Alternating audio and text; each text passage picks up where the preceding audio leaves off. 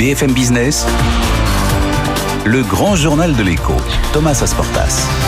Premier invité ce soir dans le grand journal de l'écho, c'est le président de l'UDP. Bonsoir Dominique Métayer. Bonsoir. Euh, merci d'être là ce soir avec nous sur euh, BFM Business. Vous représentez euh, les 3 millions, 3 millions 6, c'est ça, d'indépendants, ouais, d'indépendants, de professions libérales, commerçants, artisans en, en France. très concrètement, qu'est-ce que ces métiers-là, qu'est-ce que vous, l'UDP, vous attendez du débat de ce soir? On en attend beaucoup de choses. C'est quand même malgré tout une situation inédite par rapport au contexte général, hein, tant sur le plan euh, sanitaire, économique, que euh, aussi euh, en termes de géopolitique. Donc c'est la conjoncture qui est inédite, c'est pas l'affrontement. C'est l'affrontement, c'est le même il y a cinq ans. Généré aussi par ces événements hum, qui sont quand même, voilà, on se rappelle d'une crise Covid inédite. la, la, crise ukrainienne aussi hum. vient avec là aussi un drame humain important. Donc tout ça hum. vient aussi perturber l'ensemble du monde économique et des entreprises que nous représentons. Donc les mesures qui devaient être prises par les dirigeants, par les politiques, mmh. doivent être à la hauteur de ces enjeux.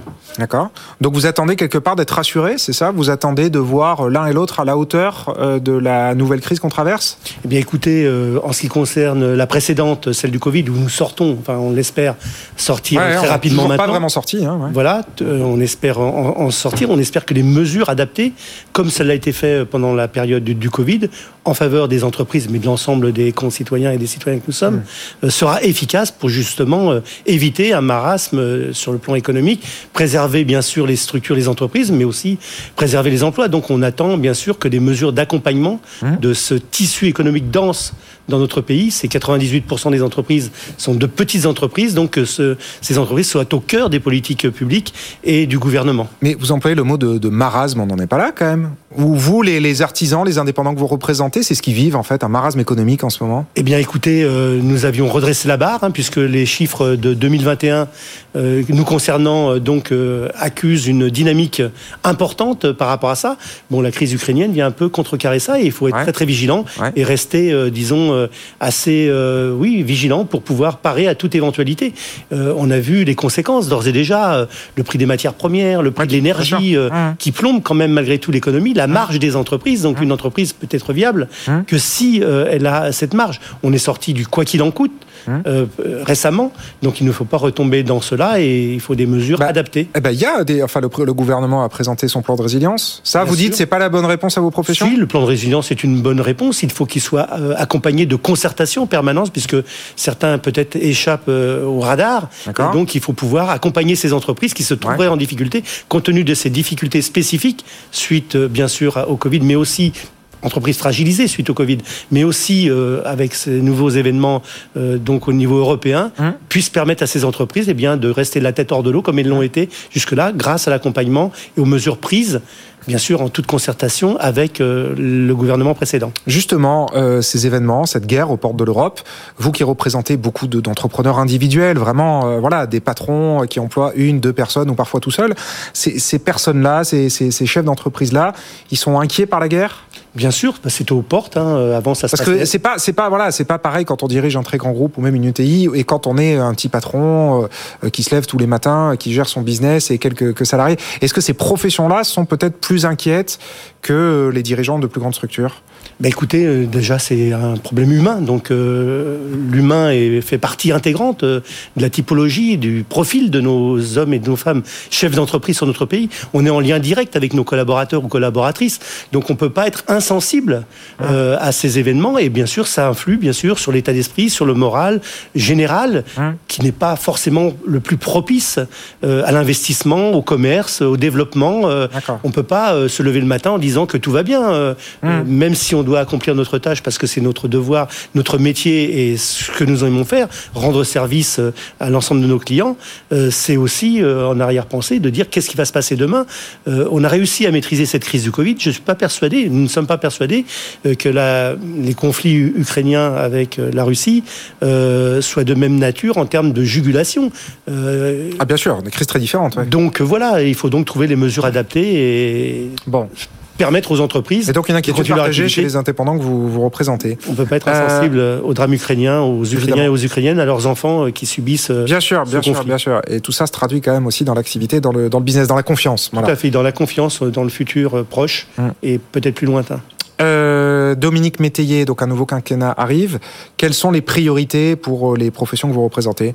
Les indépendants, les professions libérales, qu'est-ce qu'il faut faire? C'est quoi les étapes d'après? Eh bien, écoutez, nous, à, cette, à cet effet, nous avons rédigé un guide hein, en concertation avec l'ensemble de nos organisations membres, hein donc de 20 propositions hein, pour le futur ou future présidente. Alors, sans nous donner les 20, mais c'est quoi les trois priorités bah, Il y a cinq axes. Déjà, le premier, c'est que la petite entreprise soit au cœur des réflexions, soit mieux pris en compte dans les politiques, puisque on a mesuré les effets de la représentativité et de la partie congrue suite à ce mesurage qui nous est attribué. Et donc, de ce fait, on voudrait que nous revenions au cœur des politiques publiques. D'une part, parce que c'est toujours pas le cas. C'est toujours pas le cas. Le quoi qu'il en coûte, le plan de relance. Maintenant qu'on a un peu de recul, finalement, vous, enfin, vous, ça, ça, vous en avez tiré profit aussi. Ah, profit, non, ça a été. Enfin, profit, je veux dire, vous en avez bénéficié aussi. Dans le sens où on était obligé de fermer, on était accompagné à, hum. à cet effet. Euh, voilà, on est tombé de haut quand on a obligé des indépendants qui créent. Non, non évidemment, évidemment. Non, mais ce que je veux dire, c'est que le, le, le, soutien public à l'activité, que ce soit dans le quoi qu'il en coûte ou dans le plan de relance, euh, il a aussi profité, à, profiter, pardon. Il a, il a, il est aussi allé vers il vos a professions. Évité, il a évité, il a évité. Il est aussi allé vers vos professions, non? Bien sûr, il a évité, il a évité des drames, non hum. seulement de fermeture d'entreprise, de suppression d'emplois, et on a vu que pendant cette période, malgré tout, on avait trouvé les mesures adaptées grâce à ce dialogue et cet échange, mmh. à condition que les petites entreprises, les plus petites entreprises, soient aussi autour de la table pour trouver les solutions adaptées. Mmh. Je vois qu'au début de la, cette crise sanitaire, euh, les indépendants n'avaient le droit à rien. L'UDP a été à l'initiative euh, d'avoir un fonds de solidarité pour tous ces hommes et ces femmes qui n'avaient rien, euh, en l'occurrence. Et donc, au fur et à mesure, on a vu que c'était une bonne idée. Bah, c'est votre prédécesseur, Alain Grézé, l'ancien Tout à fait, tout, à, fait. Mais c'est l'UDP qui en a pris la mmh. décision et qui a été le promoteur de, cela, donc qui a accompagné beaucoup d'entreprises. Donc ramener au cœur l'ensemble des entreprises, des politiques publiques, qu'on prenne mmh. en compte ces entreprises. Je rappellerai simplement que euh, dans notre pays, 98% des entreprises sont des très petites entreprises. Donc c'est essentiel pour euh, l'aménagement du, du D'ailleurs, 98-99% des PGE sont allés vers vos entreprises. Donc, certainement. Et ensuite, et, et ensuite, c'est quand même malgré tout, puisque euh, je l'expliquais tout à l'heure, mais euh, nous avons une reprise forte à la fin de cette crise sanitaire, hum. grâce à ces entreprises qui étaient toujours présentes, toujours en, vie. Et nous avons donc une pénurie de main d'œuvre importante. et demain, des politiques devront réagir et s'organiser pour que chaque emploi proposé trouve preneurs dans ces entreprises qui sont euh, bien sûr. Donc là, vous demandez des efforts euh, supplémentaires sur la formation. Sur la formation, nous nous avons déjà obtenu, notamment sur la formation par l'alternance, où les aides qui devaient s'éteindre au mois de juin 2022, qu'on avait déjà obtenu en prolongation, vont aller plus loin. Donc on souhaite que ces dispositifs continuent. On est quand même passé en 5 ans euh, de 300 000 contrats d'apprentissage à un peu plus de 700 000 aujourd'hui. Donc c'est un effort considérable. Comme en Allemagne. Qui valorise, qui valorise bien sûr ce mode de formation par l'alternance qui est source aussi de garantie d'emploi pour euh, euh, ces futurs salariés, uh-huh. ces, femmes et ces hommes qui iraient euh, dans nos métiers ou dans, ou dans, bien d'autres. Donc nous, pour nous, c'est aussi redonner ces lettres de noblesse à ces formations par l'alternance et qui doivent être développées. On souhaite aussi, puisque ça va être un grand, mesure, grand, débat et grand échange aussi, ça va être sur l'accompagnement social de ces entreprises et notamlement avec la réforme des retraites. Donc nous, ce que nous demandons, c'est de pouvoir avoir Alors oui, très, un, haut important, de, de sur les retraites justement. Une hausse, voilà.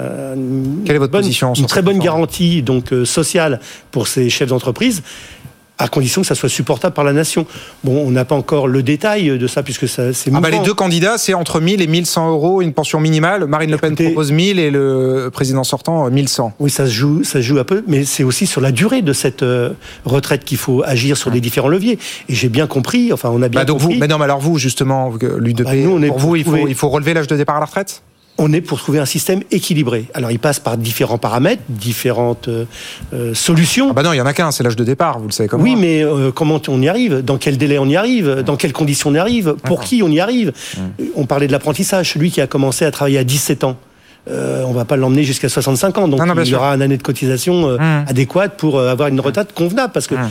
on peut tous prendre sa retraite de bonheur, mais s'il n'y a rien pour vivre, et c'est le problème aujourd'hui de cette revalorisation des retraites, pour qu'il y ait quand même un reste à vivre digne de cela par rapport à une, enfin, en tout cas, travailler plus. une vie de travail. Travailler plus. Vous, bah pour ceux qui doivent travailler plus, enfin, je pense qu'on doit tous travailler la même chose. Après, il y en a qui démarrent tôt, il y en a qui démarrent tard. Donc, il faut adapter, trouver la bonne mesure et puis y aller progressivement. On peut pas d'un euh, seul moment comme ça. D'ailleurs, sur le précédent plan, euh, on était, euh, pour ainsi dire, d'accord sur le principe. D'ailleurs, nous sommes favorables à la retraite par répartition, qui nous semble-t-il, sur la solidarité nationale, qui repose sur cela. Et ça, c'est vraiment des équilibres à trouver. Donc, il faut trouver les bonnes solutions et puis éviter qu'il y ait des conflits, comme on en a connu, qui ont été aussi assez néfastes à l'époque pour l'activité et pour le commerce. Ah bah D'ailleurs, profession, ouais, cette, cette, concertation que nous avons eue, elle, si elle avait eu lieu auparavant, peut-être que ça aurait évité, évité, aussi quelques soucis, notamment euh, les gilets jaunes à une certaine période. Donc il faut vraiment rester dans ce euh, volonté mutuelle de concertation. Un appel, au dialogue social. Au dialogue social et de retrouver euh, pour les corps intermédiaires vraiment leur vocation qui est celui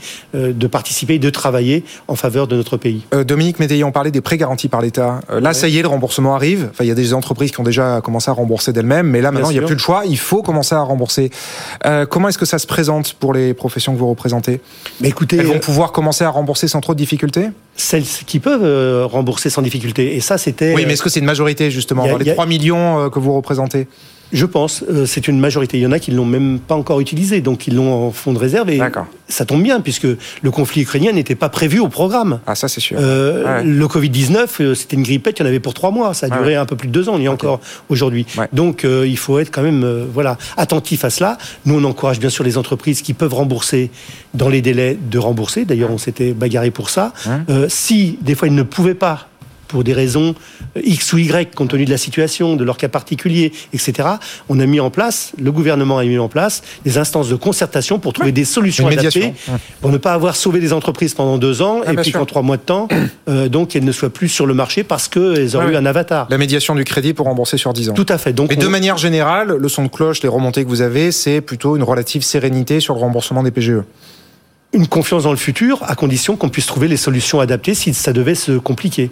Et la crise ukrainienne, bien sûr, vient rajouter, c'est ce que je disais au début de mon propos, malgré tout, dans le schéma global, euh, des incertitudes qu'il peut y avoir. Donc travaillons, la diplomatie fait son, son office, espérons que ça ne dégénère pas et que ça s'étende ailleurs. Euh, Dominique Métayer, il nous reste deux minutes, mais pas deux questions pour finir. D'abord, la hausse des prix, l'inflation, euh, elle est de combien chez vous? Est-ce que les prix ont beaucoup augmenté elle, est, elle, est, elle est variable d'une profession à l'autre, même si les chefs d'entreprise d'une façon globale, euh, cherchent à juguler cela parce qu'ils veulent garder leur clientèle, fidéliser leur clientèle. Donc l'augmentation des prix, c'est très difficile à opérer, surtout d'une part, quand il y a des marchés qui sont conclus, on a vu que pour les marchés d'État, il y avait une possibilité, euh, tout ce qui est marché public une, euh, de l'État, qui était euh, prévu pour réactualiser ces marchés. Hein pour le privé, c'est une autre histoire. Étant donné que vous venez voir votre client, vous avez signé, vous êtes engagé, vous lui demandez 5 ou 10% de mieux, voire davantage pour certaines, certains produits, ça a plus de mal à passer, étant donné qu'on veut garder aussi une bonne relation commerciale et une fidélisation de cette clientèle. Donc les chefs d'entreprise font beaucoup d'efforts, hein mais effectivement, à un moment donné,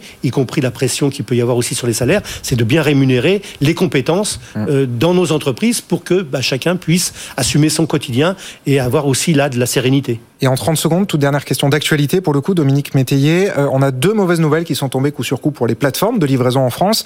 On a Deliveroo qui vient d'être condamné à des amendes très lourdes pour travail dissimulé et une autre plateforme qui s'appelle Just Eat qui avait elle, la particularité de salarier ses livreurs qui va finalement licencier un tiers de ses effectifs en France. Qu'est-ce que ça vous inspire?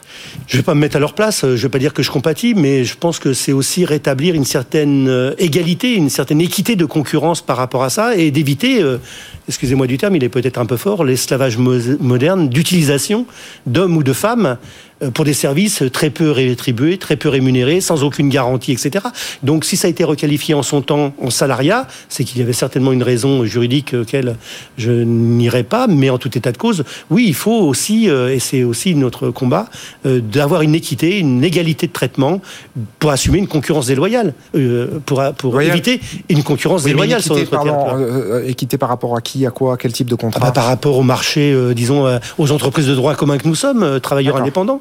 Donc euh, d'avoir les mêmes, mêmes, droits, mais aussi mêmes devoirs. Et ça, c'est important, aussi bien pour le consommateur, parce qu'un jour on est d'un côté de la barrière, demain on est de l'autre. Hum. Donc c'est hum. important de clarifier cela et d'avoir une économie qui puisse, on parlait du modèle social qu'on a dans notre pays, hum. il est basé sur cet équilibre entre les devoirs et les obligations des uns et des autres. Et ce sujet-là sera évidemment euh, en haut de la pile, l'un des dossiers en haut de la pile du futur ministre du Travail. Hein. ce sera évidemment, et vous serez vigilant en sujet en France et aussi au niveau européen. Merci beaucoup Dominique Métayer d'être venu ce soir sur le plateau du Grand Journal de l'Écho. Dominique Métayer, président de l'U2P. Bientôt 18h30 sur BFM Business. On marque une pause et dans un instant, c'est le journal de Vincent Touraine. À tout de suite.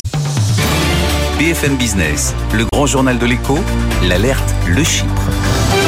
Emmanuel qui nous revient, qui a pris son lundi de Pâques, euh, qui n'était pas là hier soir pour la soirée Faire réussir la France, mais qui revient ce soir pour répondre définitivement à une question clé.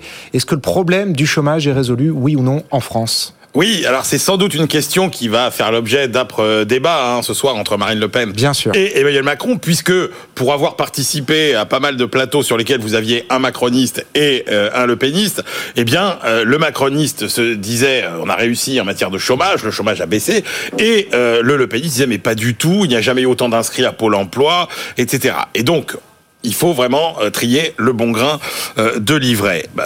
parce que ces chiffres, en fait, ne raconte pas vraiment d'histoire différente, contrairement à ce qu'on veut nous faire croire. Alors très clairement, les chiffres du chômage, donc en gros, rappelons, hein, les chiffres du chômage, ce sont des chiffres qui sont calculés selon la méthode du Bureau international du travail. C'est une enquête qui est faite auprès de plusieurs milliers de ménages, et pour être considéré comme chômeur, il faut ne pas avoir travaillé du tout au cours du mois écoulé, être disponible pour reprendre euh, un emploi et chercher euh, un emploi. Et là, c'est vrai que les chiffres sont quand même euh, vraiment très bons. Hein. Si vous regardez au quatrième trimestre 2021, c'est les derniers chiffres disponibles.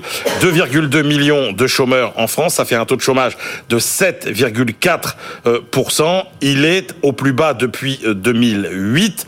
Le taux de chômage des jeunes, il est à 15,9%. Il est au plus bas niveau des cycles des années 80 et 90. La donnée la plus importante, le taux d'emploi, vous savez, le nombre de gens qui travaillent dans une classe d'âge, c'est le plus haut niveau historique jamais enregistré. On est à 67,8%. Le sous-emploi, lui, euh, recule. Et enfin, on a aussi des bonnes nouvelles sur le plan qualitatif, puisque euh, le nombre de gens employés en contrat à durée indéterminée est euh, lui aussi au plus haut depuis 2009. Donc, ces chiffres sont plutôt très bons. Allons voir du côté de ce que nous dit bah Pôle Emploi. Voilà. Est-ce que là, effectivement, le nombre d'inscrits augmente ou pas? Oui, alors effectivement, les chiffres de Pôle Emploi, ils sont moins moins moins euh, moins flatteurs, clairement, que les chiffres euh, de l'Insee et euh, du BIT. Si on prend la fameuse catégorie A, hein, celle des gens qui n'ont pas du tout travaillé pendant le mois, on est à 3 102 000 inscrits. On est au plus bas depuis 2011. La catégorie ABC, donc si vous rajoutez ceux qui ont travaillé quelques heures ou quelques dizaines d'heures, on est au plus bas depuis 2015. Donc on peut se dire, c'est pas des résultats exceptionnels. Mais quand même, mais quand même, c'est quand même des bonnes nouvelles, euh, puisque 2015, euh, c'est pas rien. Si on regarde la durée moyenne d'inscription euh, des gens qui quittent Pôle Emploi, elle n'a jamais été aussi élevée. Ça veut dire qu'on n'a jamais été chercher autant de gens qui étaient au chômage depuis longtemps pour revenir sur le marché du travail. C'est une bonne nouvelle. Si vous regardez les chiffres. Alors vous savez, après on nous dit ah bah oui, mais euh, attendez, euh, il faut surveiller les radiations, il faut surveiller les sorties, etc. Les entrées, elles sont au plus bas depuis 2011, donc depuis 2011, il n'y a jamais eu aussi peu d'inscrits pour l'emploi. Et puis alors les sorties, bah, les sorties, elles sont aussi euh, au niveau les plus bas quasiment depuis les années folles, la fin des années 90. Et puis les radiations, les fameuses radiations, eh bien rassurez-vous, il y en a 10 000 de moins par trimestre sous le quinquennat d'Emmanuel Macron que sous le quinquennat de François Hollande. Donc, d'une façon ou d'une autre, ce sont des bons chiffres du chômage. Pourquoi les différences? Bah Parce que les périmètres ne se recoupent pas. Hein, vous pouvez être en catégorie A à Pôle emploi et ne pas être considéré comme chômeur. Et puis surtout, l'arnaque intellectuelle dans euh, les chiffres de, de Pôle emploi, c'est que, évidemment, on ne tient pas compte de l'augmentation de la population active. Or, il faut bien dire que depuis 2009, il y a 1,5 million de gens en plus, plus, sur le marché du travail.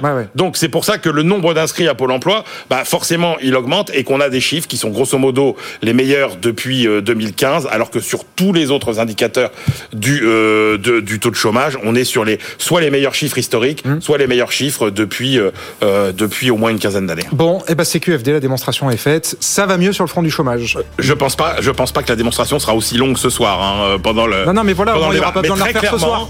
Très clairement, ça va beaucoup mieux sur le front du chômage. Et la meilleure preuve, c'est que le chômage finalement n'est pas considéré comme un débat majeur pendant la campagne. présidentielle. Absolument. Quand, ça veut tout dire. Bah oui, ça veut tout dire. Quand le mmh. pouvoir d'achat et le problème est que l'emploi n'est pas le problème, ça veut dire qu'au moins sur ce front-là, mm. euh, ça va, ça va, ça va quand même mieux. Ça va mieux. Merci, merci Emmanuel, et à demain pour une nouvelle alerte le Chypre. Bientôt 18h45 sur BFM Business. Là, on va parler pour le coup d'un secteur où ça va pas mieux, c'est l'automobile, avec des chiffres encore très mauvais publiés ce matin. Les ventes ont reculé de 20% au mois de mars. Ça fait deux ans que le secteur est en crise et ne s'en sort pas. On voit ça avec Xavier Oran, c'est le délégué général euh, des concessions automobiles et des métiers de service en France. À tout de suite. BFM Business, le grand journal de l'écho, Thomas Asportas. La suite du grand journal de l'écho, on va parler d'automobile avec le délégué général de Mobiliance. Bonsoir Xavier Rand. Bonsoir Thomas. Euh, merci d'être avec nous ce soir sur BFM Business. Alors Mobiliance, c'est le nouveau nom du CNPA. Absolument. Le CNPA, c'était le Conseil national des professions de l'automobile. Euh, pour faire simple, vous représentez euh, tous les métiers de service dans l'automobile et notamment les, concessions automobiles.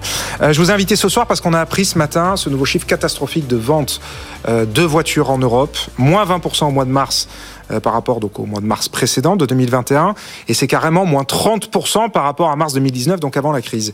Euh, est-ce que la, la, crise du Covid et maintenant la guerre en Ukraine sont en train de laminer les concessions automobiles, Xavier Oran? C'est catastrophique, ça fait deux ans qu'on est en crise et on n'en sort pas, on a l'impression. La filière automobile est une filière qui a beaucoup de caractéristiques et heureusement, euh, comme caractéristique, elle a celle de la résilience. Et de la résilience, il en faudra effectivement beaucoup au cours des prochains mois, des prochaines semaines, des prochains mois, tant l'horizon est là. L'absence de, prévisibilité euh, est là euh, sur un certain nombre de marchés euh, pour faire face à une situation effectivement extraordinairement complexe, inédite, sur l'ensemble des dernières décennies.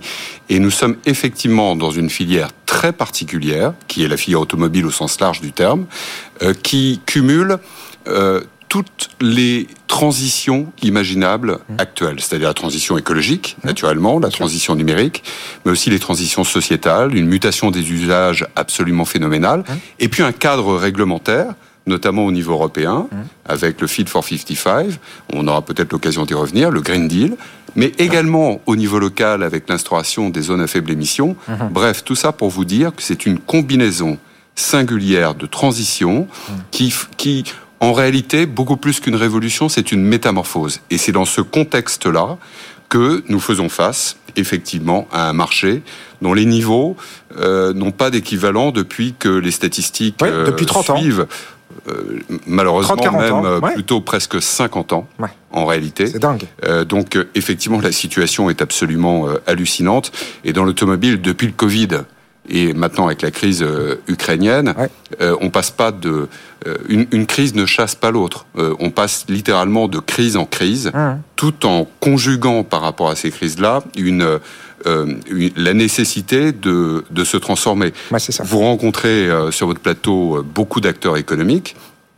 Quel est le secteur qui doit opérer une révolution, une métamorphose, comme je le disais à l'instant, absolument majeure de tous ces modèles économiques en moins de dix ans? C'est l'automobile. Absolument. Et dans ce ça donne euh, une idée de la hauteur euh, de la marche qu'il faut franchir dans un contexte économique effectivement particulièrement dégradé. Et alors dans ce contexte-là, vous avez planté le décor. Dans ce contexte-là, est-ce que vous pensez pouvoir revenir au niveau de vente qui était ceux d'avant la crise Ou ça c'est terminé, il faut faire une croix là-dessus Écoutez, je pense que pour l'instant, en France, vous savez, l'automobile depuis euh, son invention a connu déjà beaucoup de crises. Certes, pas du niveau que celle dont nous, dans laquelle nous sommes actuellement, parce que encore une fois, les chiffres donnent le vertige. On n'a jamais connu euh, des baisses à, deux chiffres euh, sur des oui, mois puis mois après tous les mois, voilà. Euh, sont des mois consécutifs. Là, en France, c'est dix mois consécutifs de baisse.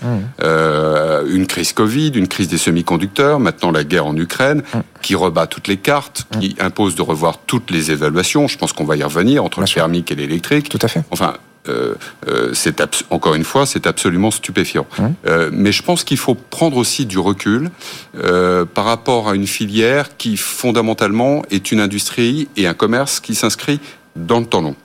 Donc aujourd'hui, prévoir quoi que ce soit pour les mois qui viennent ou l'année prochaine est un exercice auquel je, non non non mais c'est pas ce que je demande mais les niveaux qu'on avait avant la crise est-ce qu'aujourd'hui vous paraissent hors de portée? Est-ce que vous vous dites ça c'est le monde d'avant? ça c'est le monde d'avant. pour 2022 et 2023 très probablement. Mais euh, comme nous sommes en train de, de réaliser des, euh, des ruptures sur le plan technologique, hein? il n'est pas du tout interdit de penser que ce sont aussi autant d'opportunités que la filière sera et devra, c'est l'un des enjeux, et j'espère que les candidats à l'élection présidentielle en parleront peut-être ce soir. Hein l'un des enjeux, c'est très clairement en France et pour l'Europe, euh, de saisir ces transitions historiques pour en faire autant hein euh, d'opportunités, de rebonds à la fois national, mais aussi au, niveau européen. Ce qui se joue, c'est clairement l'avenir de toute la filière automobile, notamment en France, mais également en Europe, euh, sur sa capacité à tracter euh, un nouveau modèle économique et industriel, et partant des nouveaux marchés qui vont être qui vont être à adresser dans les prochaines années. Donc c'est très complexe à bien anticiper en termes de niveau de marché. Mais clairement, 2022-2023, à court terme, euh, compte tenu des ruptures d'approvisionnement et, et, et, de tout le niveau d'incertitude qu'il y a euh, euh, sur un certain nombre de marchés, y compris, y compris en Chine, j'entendais votre message, votre journal à l'instant, quand vous voyez certains sites en Chine qui sont encore aujourd'hui bloqués, même si certaines usines dites stratégiques, notamment dans les semi-conducteurs, sont en train de rouvrir, le temps que les chaînes d'approvisionnement se remettent en place et que l'ensemble des constructeurs soient servis, que les usines elles-mêmes en Europe et en France puissent reprendre leur cadence normale, euh, Évidemment, ça se fait pas du jour au lendemain. Ça sera pas du jour. Et alors, dans ce contexte-là, quelles sont les remontées que vous avez de vos concessionnaires? Est-ce qu'ils sont euh, un peu effrayés par tout ça? Est-ce que certains même euh, sont au bord de, de, de, la faillite ou en grave difficulté financière? Quel est l'état d'esprit et la situation financière des concessions que vous représentez? Les, La situation est en réalité extrêmement extrêmement nuancée selon les marques, selon les territoires, selon les trésoreries qui ont pu la manière dont les trésoreries ont été gérées pendant la crise sanitaire euh, puis euh, pendant la crise des semi-conducteurs. Donc euh, la situation globale est très contrastée. Il y a des signaux d'alerte, pas de faillite à court terme, mmh. parce que nous avons des, des, groupes extrêmement puissants, bien organisés en France, qui ont cette capacité d'absorption. la difficulté, c'est qu'évidemment, absorption après absorption, depuis maintenant presque trois ans, la situation va devenir de plus en plus tendue. Et sur, le, sur ce premier trimestre 2022, euh, euh, il est à craindre que des disparitions d'emplois euh, puissent se produire dans les réseaux de, de distribution, euh, compte tenu du cumul euh, des ah difficultés. Et dans quelle, dans quelle proportion? L'évaluation que nous avons faite est de l'ordre de 3000 à 3500 postes uniquement dans les réseaux commerciaux, ce qui correspond à une usine, euh, sur, pour prendre une référence industrielle, ah mais ce sont des postes qui sont disséminés sur l'ensemble de la France. Euh, la capillarité de la profession est extrêmement importante. Vous parliez de Mobiliance tout à l'heure. Mobiliance représente un ensemble de 160 000 entreprises et de 500 000 emplois.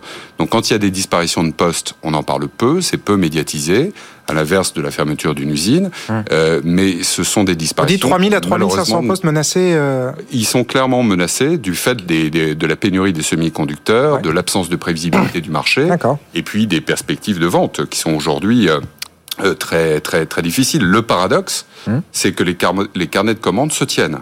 Donc la, la, demande est toujours là. La demande est toujours là. D'accord. Malgré sont, sont honorables. Euh, honorables, malgré des prix qui explosent. On n'a jamais vu ça. Les prix, on a vu ça hier, une étude qui a, qui a fait beaucoup de buzz. Bien sûr. Le, prix d'une voiture en moyenne en France a augmenté de 15% en 3 ans. Oui. C'est, euh, c'est, enfin, est-ce que les Français peuvent se payer? On a l'impression que la voiture neuve, ça devient presque un objet, enfin, de luxe exagère, mais que c'est plus devenu quelque chose de populaire en tout cas. C'est l'un des problèmes de, de, cette industrie et la, la, la, difficulté en termes de perspective, c'est que euh, cette tendance euh, va très probablement s'aggraver. Euh, du fait de, de l'électrification des modèles économiques, d'une part, mmh. et puis d'autre part de l'impact euh, de, de, la guerre en Ukraine, mmh. euh, et puis de la persistance pour l'instant de la crise des semi-conducteurs. Donc les modèles économiques sont en train de, de, muter et les projections que nous avions faites en termes de parité de prix entre les véhicules thermiques et les véhicules électriques, euh, avec une parité qui était espérée aux alentours de 2026-2027. Ouais. Toutes ces projections que j'évoquais rapidement tout à l'heure sont effectivement toutes en, en cours de réévaluation. Ouais. Elles sont caduques parce qu'il y avait déjà un différentiel de prix entre le thermique et l'électrique qui était de l'ordre de 30 à 40% mais à ce différentiel de prix qu'on pensait pouvoir équilibrer vers 2026-2027 s'ajoute tout l'impact inflationniste que nous connaissons aujourd'hui le reste de l'économie et qui risque de surenchérir. Vous, vous dites que le prix des voitures va encore continuer à augmenter. Le, de manière tendancielle, le prix va continuer à augmenter. Et puis il ne faut pas oublier le poids de la réglementation, y compris sur le plan européen, qui fait que, euh, de manière objective, la, la conception des véhicules est effectivement devenue plus chère. Donc la question, la question de base, c'est est-ce que nos clients, que ce soit les particuliers ou les entreprises, seront en capacité de suivre ces marchés mmh. pour soutenir en particulier l'essor de ce que l'on appelle l'électromobilité. C'est un véritable sujet pour ah bah éviter qu'il y ait un décrochage, mmh. et ce qui implique évidemment beaucoup de choses. L'une d'entre elles sera peut-être évoquée ce soir au cours du débat, parce que ça, ça mobilise nos finances publiques, naturellement. Et donc, il y a les besoins d'accompagnement à la fois de nos entreprises sur le plan industriel ou sur le plan des services sont extrêmement importants. Mmh. Les besoins d'accompagnement pour euh, euh, déployer des infrastructures de recharge en ah, tout à fait, les bornes seront hein également très importants. Hein et puis, bien entendu, les besoins d'accompagnement des Français eux-mêmes et des entreprises vont l'être et vont l'être de manière durable. Oui, oui avec les primes à la conversion, les bonus. Avec euh, l'effet prix euh, que, que, que bah nous évoquons bah. l'instant. Bon, toute dernière question, on arrive déjà au bout de cet entretien. On parle de l'avenir, donc de la voiture électrique. Mais est-ce que l'avenir aussi de vos professions, c'est euh, Internet, les ventes en ligne? Bon, Tesla le fait depuis un certain temps, avec succès. Stellantis a dit qu'il voulait, dans un horizon très proche, dans trois ans, vendre une voiture sur quatre en ligne.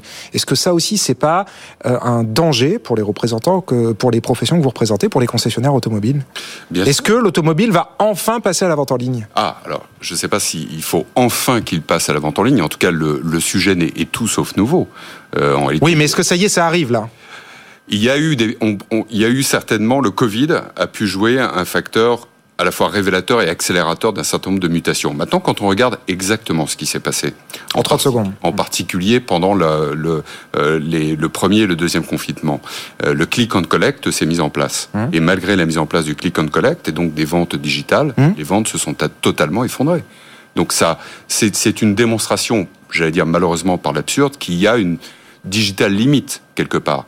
Donc les Français euh, vont certainement modifier leurs habitudes de consommation, mais pour autant, euh, le passage dans les points de dans les points de concession, dans les points physiques, et qui sont de plus en plus d'ailleurs figitaux, mmh. euh, on le voit dans toutes nos enquêtes, sont de plus en plus incontournables. Donc c'est contre-intuitif par rapport à, à ce qu'on peut observer dans les stratégies de certains industriels. À voir, effectivement. Et vous gardez confiance dans les concessions euh, automobiles. Je vous remercie Xavier Oran d'avoir été mon invité ce soir dans le Grand Journal, délégué général de, de Mobiliance pour euh, commenter ces nouveaux mauvais chiffres de vente, moins 20% de recul des ventes de voitures neuves en, Europe au mois de mars. Merci beaucoup. Bientôt, 19h sur BFM Business, on marque une courte pause. Je vous rappelle que toutes nos interviews euh, du Grand Journal sont à retrouver en ligne sur notre site internet, sur les réseaux sociaux et puis en podcast évidemment. vous êtes de plus en plus nombreux à nous écouter en podcast et on, on vous en remercie. Donc bientôt 19h on marque une pause et dans un instant, toute l'actualité avec Thomas Schnell. A tout de suite. BFM Business, le grand journal de l'écho, Thomas Asportas. La suite du grand journal de l'écho et nous sommes en direct donc de New York avec euh, l'un des meilleurs économistes de sa génération et il est français. Bonjour Thomas Philippon. Merci d'être avec nous ce soir dans le Grand Journal. Vous êtes économiste, professeur à la Stern School of Business euh, de l'Université de New York et on va revenir avec vous. C'est pour ça que je vous ai invité ce soir dans le Grand Journal sur les réunions de printemps euh, du Fonds monétaire international et de la Banque mondiale qui se tiennent toute la semaine à, Washington. On l'a vu hier, le FMI a, publié euh, des prévisions très alarmistes sur l'économie internationale avec notamment des prévisions de croissance pour cette année largement revues à la baisse. Première question, Thomas Philippon, qu'est-ce qui vous inquiète le plus dans ce mauvais cocktail du FMI Est-ce que c'est la contraction de l'activité? Est-ce que c'est l'inflation qui explose ou est-ce que c'est l'endettement qui augmente encore euh, des États? Où est-ce que pour vous le risque est le plus important? Je pense que c'est la contraction de l'activité, mais c'est vraiment très lié à l'inflation. Euh, le, FMI a baissé ses prévisions de croissance de euh, à peu près 1 point, 1% par rapport au début de l'année ou à la fin de l'année dernière. Donc ça, je pense que c'est le risque principal.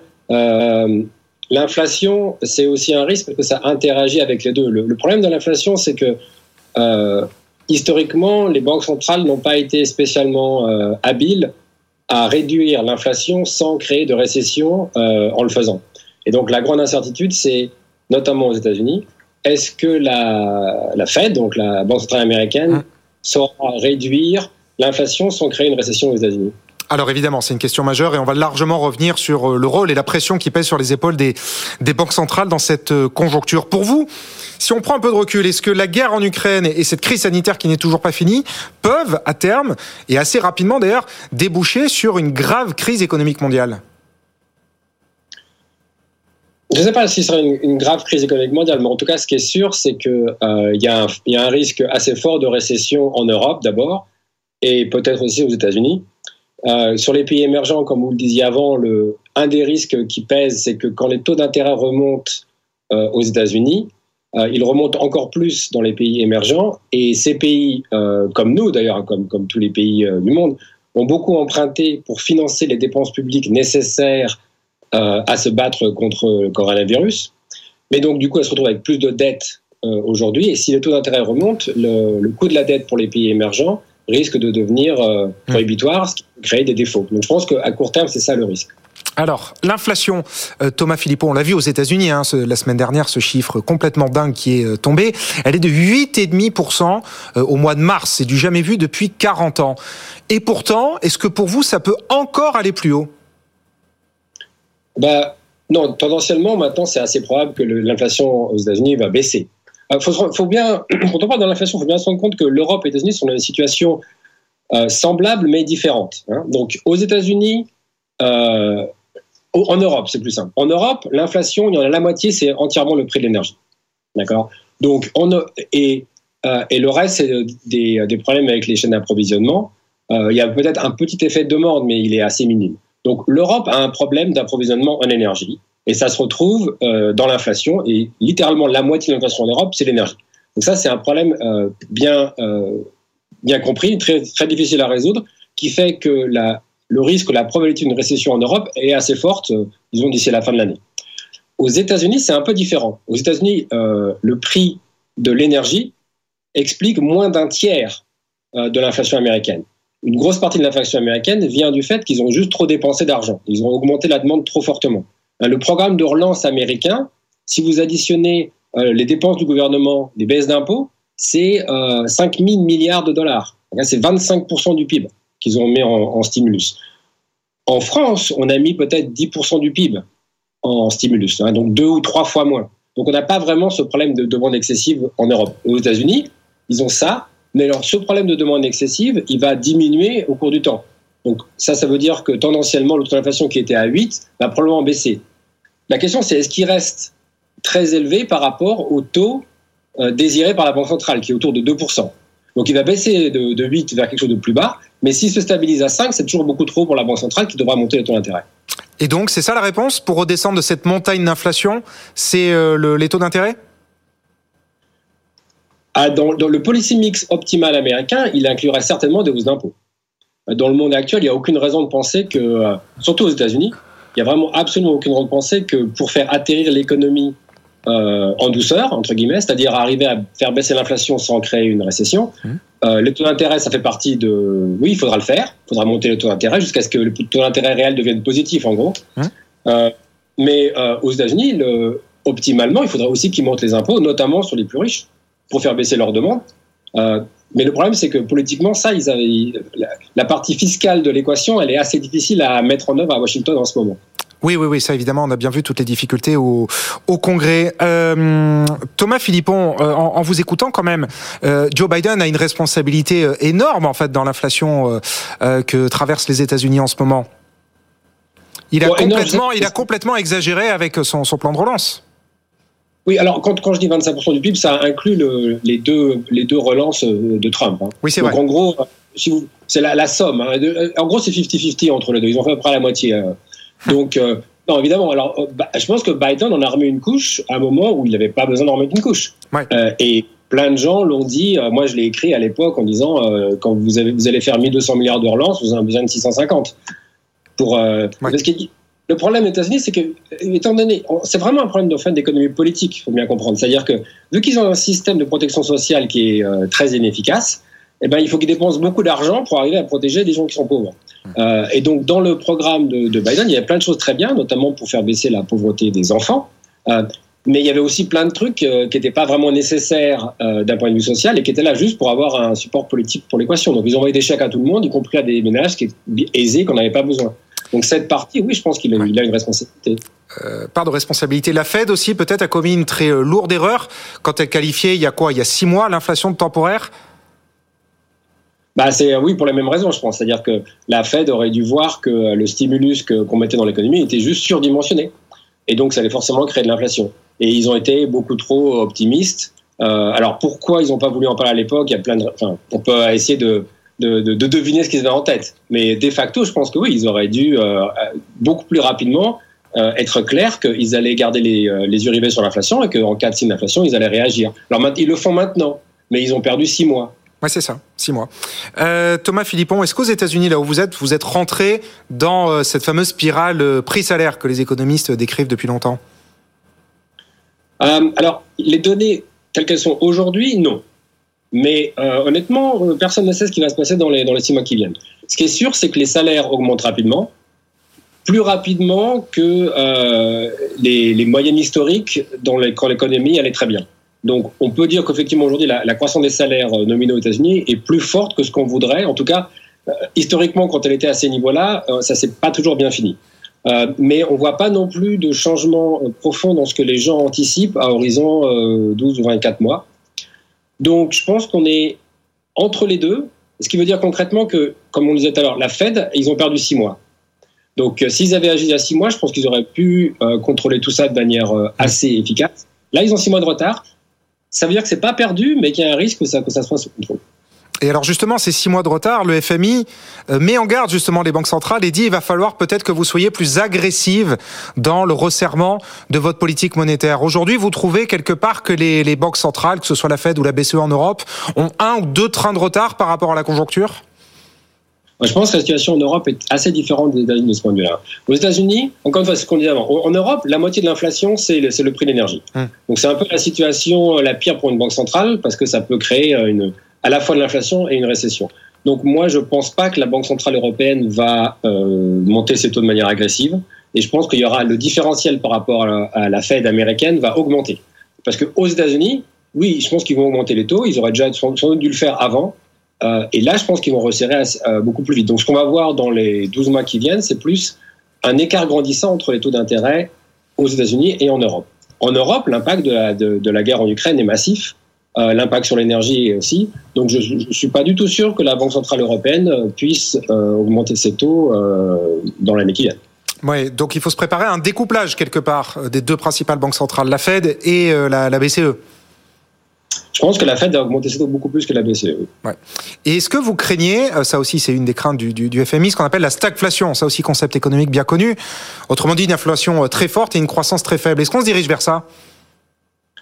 Paradoxalement, je pense que ce risque, oui, alors, oui, le risque existe, mais paradoxalement, je pense que ce risque, il est presque un peu plus élevé en Europe, d'une certaine manière. Parce que, parce que si vous avez un choc négatif sur l'énergie, donc le, les prix de l'énergie augmentent, c'est un petit peu un scénario qui euh, crée les conditions de la stagflation. Euh, donc on a le choc déjà, euh, on va essayer de l'éviter, mais le choc qu'on a aujourd'hui en Europe, c'est un stock qui, qui est stagflationniste, de cette manière. Mmh. Aux États-Unis, ils avaient un choc un petit peu, mais surtout un choc de demande qui est juste purement inflationniste. Et donc, a priori, ils doivent pouvoir s'en sortir sans, sans.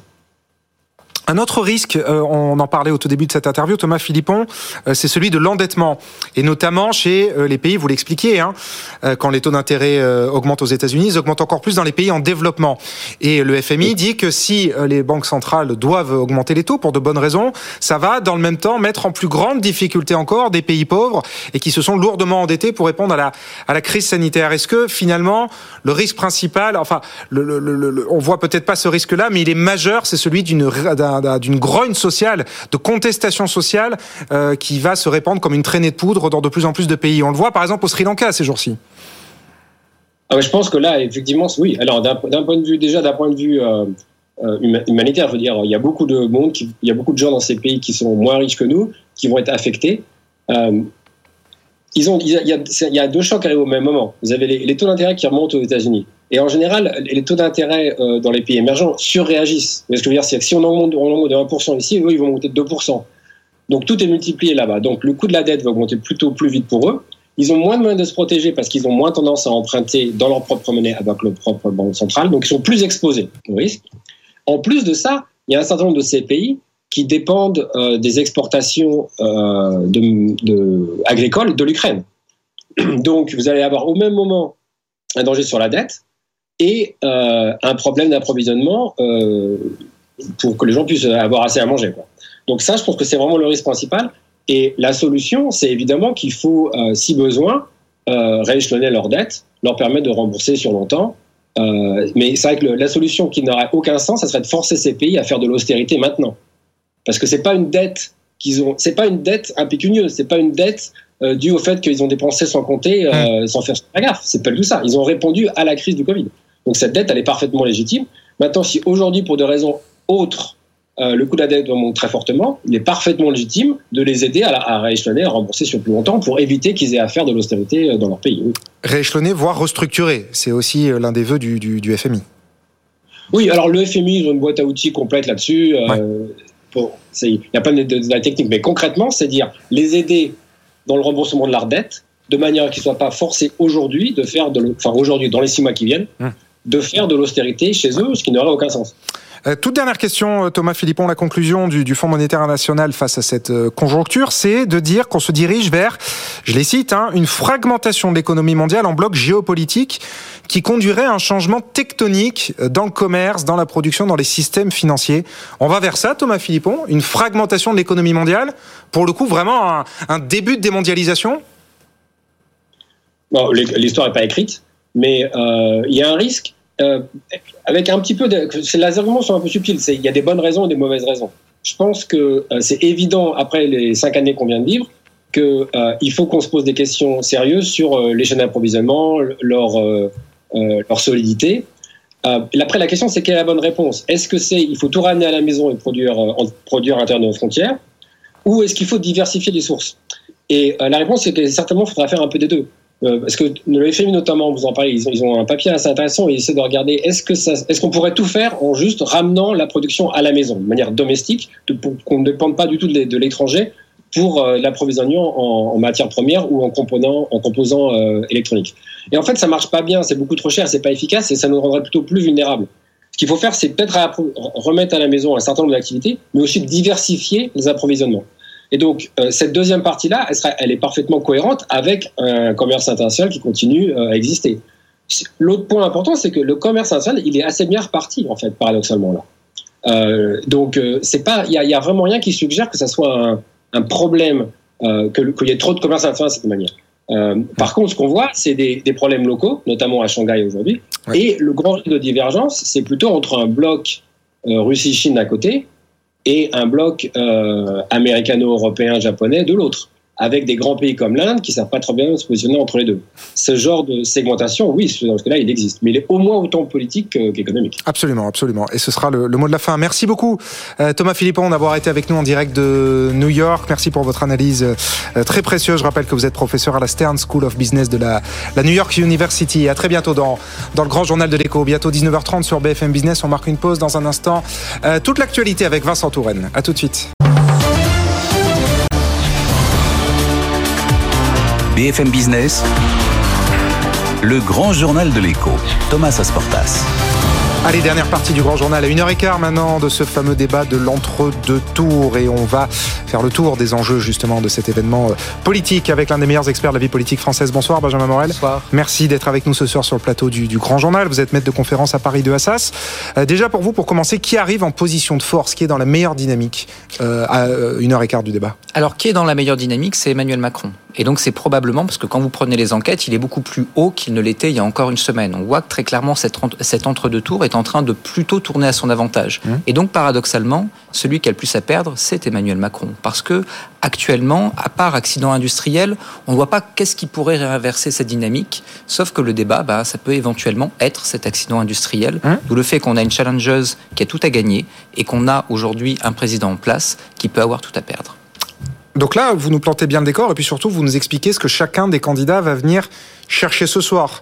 Il y en a un qui vient euh, conserver son avance et une autre qui se dit peut-être que ce soir, je peux, je peux passer devant. Exactement. Avec qui plus est des euh, éléments, des traits de personnalité qui vont être mis en avant dans ce débat. On reviendra peut-être sur les thèmes de fond, mais grosso modo, il faut voir que dans un débat comme ça, vous ne faites pas changer d'opinion un électeur. Grosso modo, vous n'avez pas, vous allez avoir assez peu d'électeurs qui ce soir avaient envie de voter Marine Le Pen et vont dire finalement je vote Macron ou vice versa. En réalité, à quoi sert un débat d'entre-deux tours Ça sert à mobiliser plus ou moins votre électorat.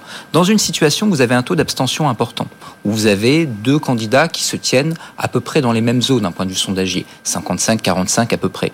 Eh bien, ce qui compte, c'est pas d'avoir le plus large électorat, mais de mieux possible mobiliser votre base électorale. Aujourd'hui, on sait qu'on a une partie de l'électorat de gauche qui hésite entre le vote Macron ou l'abstention, une partie de l'électorat populaire qui pourrait voter Le Pen, mais qui a des velléités plutôt abstentionnistes de manière structurelle. Si jamais vous êtes un candidat qui est en difficulté, ou au contraire, si vous êtes très très bon, eh bien, vous pouvez tirer de l'abstention un certain nombre d'électeurs, et donc à partir de là, eh bien, gagner quelques avantages dans cette campagne. Mais donc vous dites, hein, vous rappelez les chiffres, on est en gros à 55-45 en faveur d'Emmanuel Macron, on est dans ces eaux-là. Le débat de ce soir, il peut être décisif, il peut, il peut faire inverser les rapports de force? Alors il peut, ça ne s'est jamais vu. Hein. C'est-à-dire qu'on déplace quelques centaines milliers de, milliers de voix au maximum, c'est toujours très difficile à escompter, mmh. mais Jusqu'à présent, les débats d'entre-deux tours n'ont jamais vraiment inversé ni une dynamique, ni changé tout à fait la phase d'une élection. Après, ça peut en effet arriver, parce que par rapport au phénomène qu'on évoquait tout à l'heure, même si c'est pas l'hypothèse la plus probable, eh bien, on voit qu'on a un électorat qui est beaucoup plus indécis que jadis, avec, qui plus est, eh bien, une perte des identités politiques qui fait qu'aujourd'hui, l'option vote blanc, l'option abstention est beaucoup plus importante qu'il y a 10, 20 ans, ou même 5 ans. Et mmh. donc, à partir de là, les flots d'électeurs qui peuvent éventuellement se mobiliser ou se démobiliser sont relativement importants. Hum. Et donc, ça peut, même si c'est pas le plus probable, ça peut changer la donne. Ça peut changer la donne et ce serait une première, donc. Exactement. Euh, Benjamin Morel, euh, on le dit, donc l'écart est faible. Est-ce que ça veut dire très concrètement que le débat, enfin, beaucoup plus important, l'écart, euh, là, en 2022, il est beaucoup plus faible que quand l'acte 1 de ce débat en, 2017 entre Emmanuel Macron et Marine Le Pen? Est-ce que ça veut dire que ça va être très tendu et nerveux entre eux? Pas forcément, parce que les ni l'un ni l'autre n'ont intérêt à ce que ce soit nerveux. Tout bêtement parce que vous faites évidemment campagne sur un programme, mais vous faites d'abord et avant tout campagne sur une incarnation. Et les deux candidats ont des points forts et des points faibles. Les points faibles de Marine Le Pen, c'est qu'aujourd'hui, elle est attaquée sur justement l'opération de dédiabolisation qui ne serait qu'une façade. Elle est attaquée également sur sa crédibilité. Ce qui lui a nuit lors du dernier débat en 2017, c'est justement d'avoir vu sa crédibilité s'effondrer lors de ce débat. Mmh. Là, elle a besoin de marquer ce qu'elle, euh, les progrès qu'elle a pu faire en matière de crédibilisation et de dédiabolisation durant tout ce quinquennat. Et donc, il faut apparaître comme étant beaucoup plus présidentiable. C'est ce qu'elle tente de faire, notamment depuis le début de la campagne d'entre-deux tours. Mhm. Pour Emmanuel Macron, on parlait tout à l'heure eh bien, de ces électeurs qui pourraient pencher entre euh, soit euh, l'abstention, soit le vote Macron, notamment dans l'électorat de gauche. Il faut voir qu'Emmanuel Macron peut avoir des traits de personnalité qui, dans l'opinion, sont vus comme assez allergisants, notamment un côté hautain, un côté cassant, un côté méprisant. Et donc ces traits de personnalité-là, il faut absolument qu'il les gomme lors de ce débat. Sinon, il risque au contraire de jeter dans l'abstention des électeurs potentiels qui seraient les siens. Donc ce faisant, eh bien, on a un Emmanuel Macron qui, a priori, n'a absolument aucun intérêt à être extrêmement offensif vis-à-vis de Marine Le Pen, d'autant qu'encore une fois, la challengeuse, c'est elle. Donc il faut s'attendre à deux candidats assez euh, lisses ce soir. Ce sera peut-être pas le débat le plus rock'n'roll qu'on ait connu dans, l'entre-deux tours. Après, encore une fois, ce sont souvent des punchlines qui marquent, etc. Et ce, sont ce seront probablement elles qui seront euh, retenues. Mais fondamentalement, aucun des deux candidats n'a intérêt d'être, n'a intérêt dans une dans une posture trop, trop offensive. Bon, une forme de, sagesse autour du plateau euh, ce soir. C'est l'intérêt bien compris des deux, des, des deux candidats. Alors Marine Le Pen, pour le coup, reproche à Emmanuel Macron, je la cite, une forme de brutalité et d'outrance qui n'est pas utile dans cet entre-deux tours. Euh, vous disiez, hein, beaucoup de Français reprochent à Emmanuel Macron une forme d'arrogance. Mais est-ce que ça va jusque-là? Est-ce qu'une partie importante des Français reproche au président sortant d'être agressif et outrancier? On a une présidence qui est très clivante. Emmanuel Macron a une base de soutien. Parce que, pardon, enfin, d'habitude, c'est plutôt des termes qu'on emploie euh, à l'encontre de, du Rassemblement national. Oui, mais vous avez un vote. trans, l'agressivité. Mais on parle beaucoup du Front républicain, mais vous avez également la cristallisation d'un Front anti-Macron. Et ce Front anti-Macron, il est assez important. Quand vous regardez les passerelles aujourd'hui entre l'électorat LFI et l'électorat Le Pen, quand vous voyez le taux d'électeurs LFI qui sont prêts à voter blanc ou à s'abstenir et à ne pas voter pour Emmanuel Macron, vous voyez que ce Front anti-Macron est très fort. Il s'ancre dans plusieurs expériences de ce quinquennat. Les Gilets jaunes, etc. Donc ces mots, ils ont un écho. Et encore une fois, autant Emmanuel Macron a tout intérêt à euh, faire porter la question de la, diabolisation et la question de la crédibilité sur Marine Le Pen, autant pour Marine Le Pen, il faut justement parier sur ce front anti-Macron.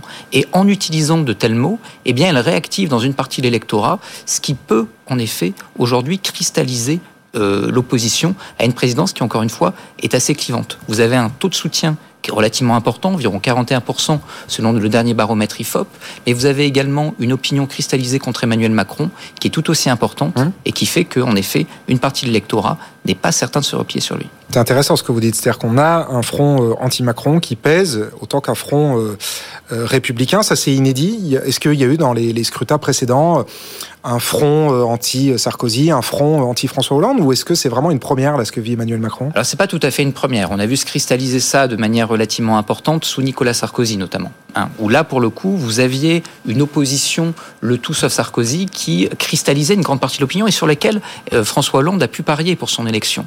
Mais malgré tout, Nicolas Sarkozy pariait sur une identité politique. C'était le candidat de la droite. Et donc, pour une grande partie de l'électorat de droite, même s'il s'agissait d'y aller peut-être en n'étant pas tout à fait convaincu, eh bien malgré tout l'identité politique jouait. Le problème d'Emmanuel Macron comme de Marine Le Pen, c'est qu'on est dans une situation de post-identité politique. Grosso modo, l'électorat d'Emmanuel Macron n'est pas attaché à une tradition de droite, de gauche, etc. Mmh. Il ne vote pas par automatisme. De même que l'électorat de Marine Le Pen n'est pas dans cette perspective-là. Donc l'opposition. Peut-être elle un peu plus quand même. Elle est l'héritière de l'extrême droite française. Oui, mais lui, c'est vraiment, comme vous dites, c'est clivant. C'est on aime ou on n'aime pas. C'est sa personne. C'est sa personne. Mais si vous voulez, même Marine Le Pen, c'est-à-dire que l'électorat d'extrême droite traditionnel, qui a plutôt voté Zemmour d'ailleurs, est assez minoritaire.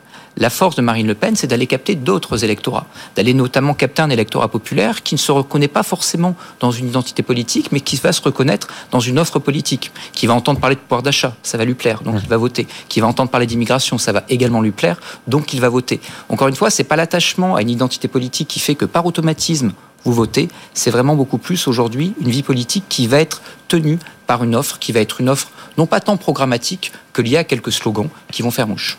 Alors, euh, Marine Le Pen promet que le débat de ce soir sera bien différent de celui de 2017, où elle a reconnu elle-même avoir vraiment raté son rendez-vous. D'abord parce qu'elle est mieux préparée, et ensuite parce que cette fois, Emmanuel Macron n'est plus un homme neuf, il a un bilan à défendre.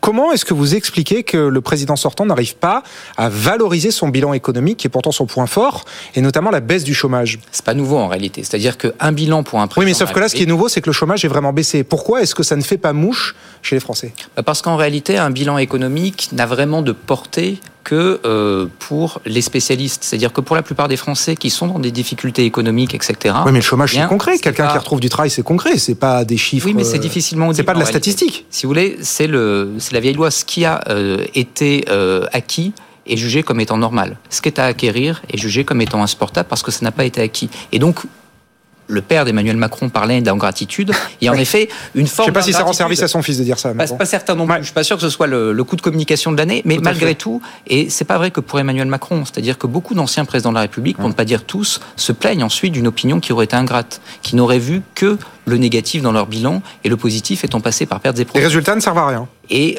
en gros, en gros le bilan est toujours à votre charge. Et pour le coup, quand vous prenez les présidents sortants qui sont rentrés dans des débats, pensez à Nicolas Sarkozy, pensez à Valéry Giscard d'Estaing, chaque fois le bilan a été un boulet. Même si ce bilan pouvait être jugé comme étant plus ou moins positif, le bilan a été un boulet. La force d'Emmanuel Macron, c'est qu'il est le sortant. Et donc, il n'a pas besoin de prouver qu'il incarne la fonction.